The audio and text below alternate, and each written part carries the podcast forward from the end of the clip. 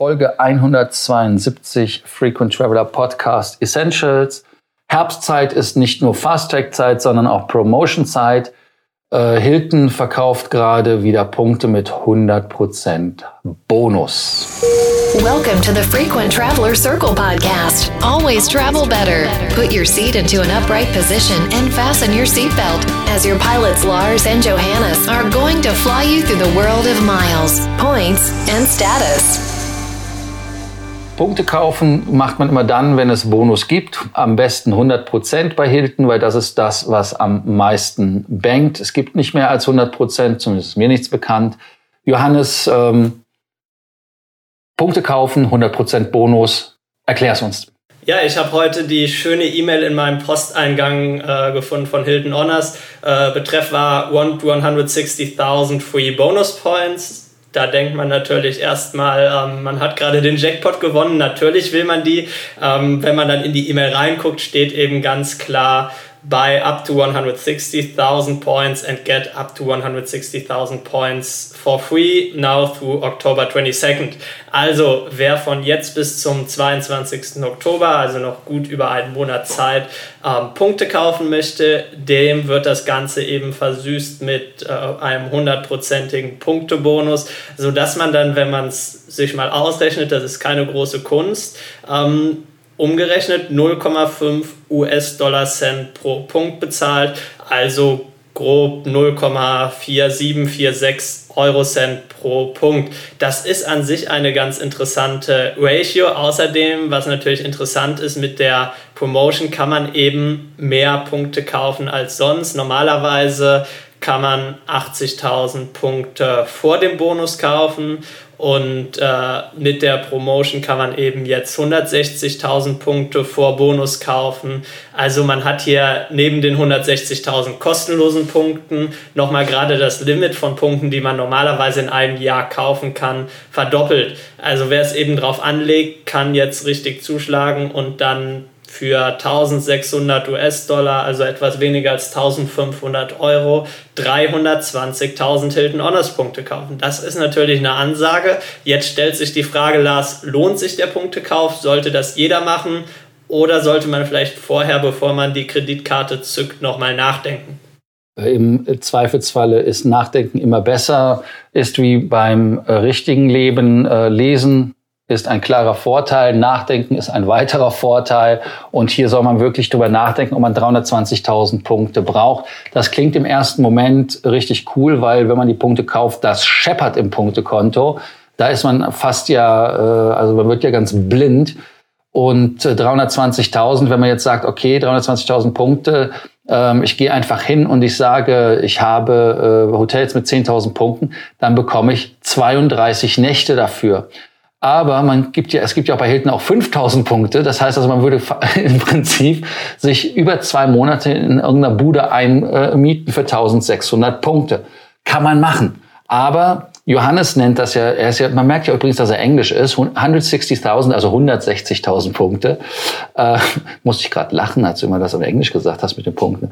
Hast du Verlust der Muttersprache bei dir in South Carolina? North Carolina? Was ist jetzt nochmal? North, North, wir, wir sagen hier mal The Carolinas. Ich bin in South Carolina. Also die Geschichte ist einfach, seitdem ich äh, hier in Amerika mir dann die Hilton Kreditkarte ge, äh, bestellt habe, gibt, äh, da werden alle Deutschen mich jetzt für beneiden, anstatt äh, doppelte Punkte bei Hilton, dann mal schlanke zwölffache Punkte. Also ich sammle pro Dollar Spend bei Hilton zwölf Punkte. Das kann man in Deutschland äh, sich nicht vorstellen, dass das nur durch eine Kreditkarte ähm, funktioniert. Das ist ja das, was man äh, das als normales äh, Mitglied ohne Status würde man ja nicht mal das äh, für die wirkliche Hotelübernachtung bekommen. Aber das nur am Rande. Genau seitdem ist meine E-Mail-Kommunikation irgendwie auf Englisch geswitcht und deswegen ja, bekomme ich das auf Englisch und muss das dann auch auf Englisch vorlesen. Aber das nur am Rande, genau, du hast es ja angesprochen. Also wenn man wirklich die 5000 Punkte Buden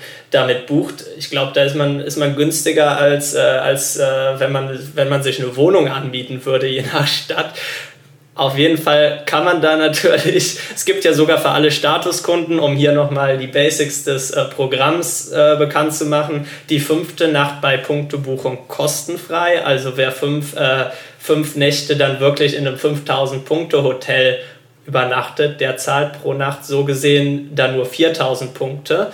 Also wirklich unglaublich, was sich hier machen lässt. Aber wenn man jetzt äh, eben nicht vorhat, seine nächsten zwei, drei Monate in solchen Hotels zu verbringen, lohnt sich das Ganze dann noch? Vielleicht auch gerade, wenn man mal ähm, von den günstigsten Hotels aus dem Portfolio in Richtung der hochpreisigsten Hotels, Stichwort Malediven etc. geht? Äh, erst wollte ich noch meinen Gedankengang zu Ende bringen. Ich wollte nämlich jetzt deinen Satz sagen, Kauf macht nur Sinn, wenn man einen Use Case hat, also ein, einen Fall der Nutzung, um es mal frei zu äh, übersetzen. Ähm, dann macht es durchaus Sinn, wenn man einen Use Case hat. Und dann macht das natürlich auch Sinn, wenn man gerade auf solche Hardcore-Properties wie die Malediven geht. Ähm, da wäre es natürlich geil, wenn man da 60 bis 90 Tage, im Prinzip sind es ja 60 Tage, 25 Prozent, nee Quatsch, was ist es, 20, 20 Prozent on top, würde also heißen, äh, dass man da nochmal dann äh, 12 Nächte on top kriegt, also 72 Nächte hätte. Geht bei den Malediven leider nicht, weil die Malediven kosten richtig Asche. Und da ist natürlich der Kauf dann richtig top mit den 320.000 Punkten. Wenn man da hinschaut und, und sich das dann äh, ja, sage ich jetzt mal einfach mit verschönert, dann kann man da die Malediven und sowas in, in die Augen fassen und hat da wirklich auch eine Ersparnis. Weil wenn man guckt, was die Malediven kosten im, im, im Zweifelsfall und was das dann an Punkte kostet, das ist äh, dann ein Schnapper. Wobei aber immer wieder die Leute, und das ist das, was bei den Malediven halt immer wieder äh, uns auffällt, die Leute denken immer nur dran an das Hotel, aber sie denken nicht daran, wie sie zum Hotel kommen. Das Problem ist teilweise auch gar nicht nach Male zu fliegen, sondern das Problem ist vom Male Flughafen auf das Property zu kommen. Und da kann das mal gerne 500 Dollar kosten pro Person, dass man einfach vom Flughafen rübergeflogen wird zu der Insel, wo man gerade ist. Also das sind schon Kosten. Und dann der nächste Kostenblock, der da ist, ist das Essen. Also da, man, man wird da richtig Geld los. Also, aber die Punkte erleichtern einem das Spiel in dem Punkt. Also insofern äh, Johannes, du wirst es gleich selber nochmal sagen, Use Case, kaufen, kein Use Case, nicht kaufen, beziehungsweise die Meilenanzahl sich ähm, so anpassen, dass man das kauft, was man braucht. Zumal wir ja bei den Programmen ja auch mit Entwertungen immer wieder rechnen.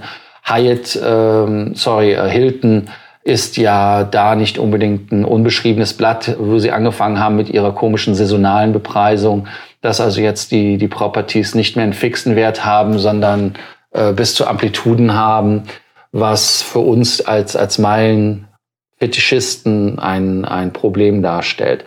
Wenn ihr euch nicht sicher seid, ob ihr die kaufen sollt oder nicht, hier kann ich euch auch wieder unsere kostenlose Beratung ans Herz legen.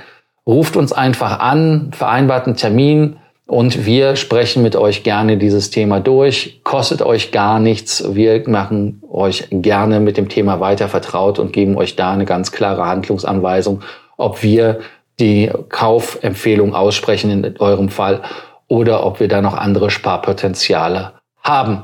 Johannes, äh, Use Case war das Stichwort, oder? Use Case war das Stichwort und genau dabei will ich es auch belassen.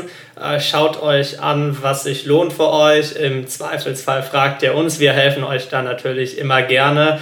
Aber einfach nur blind Meilen kaufen, das sollte man nicht machen. Vor allem, was man da auch immer noch im Kopf haben muss, was viele übersehen, es gibt ja auch, wenn man dann die Punktebuchung macht, für diese Buchung nicht wie bei einer regulär bezahlten Buchung die Punkte. Und alle, die sich erinnern, da können wir auch nochmal auf die aktuelle Promotion eingehen.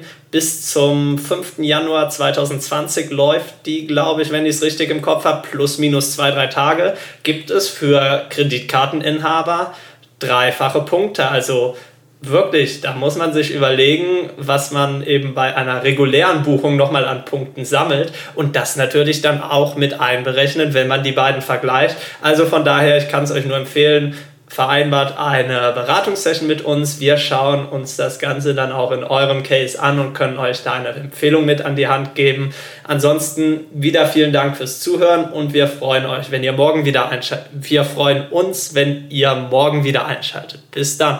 Und nicht vergessen, den Podcast zu abonnieren. Alle, die ihn abonniert haben, vielen Dank. Bei Sorgen, Ängsten Nöten, wie gesagt, schreiben. Wir hören gerne von euch. Bis dann. Do not forget that you can always email us, message via Facebook or WhatsApp, and can include your photos too.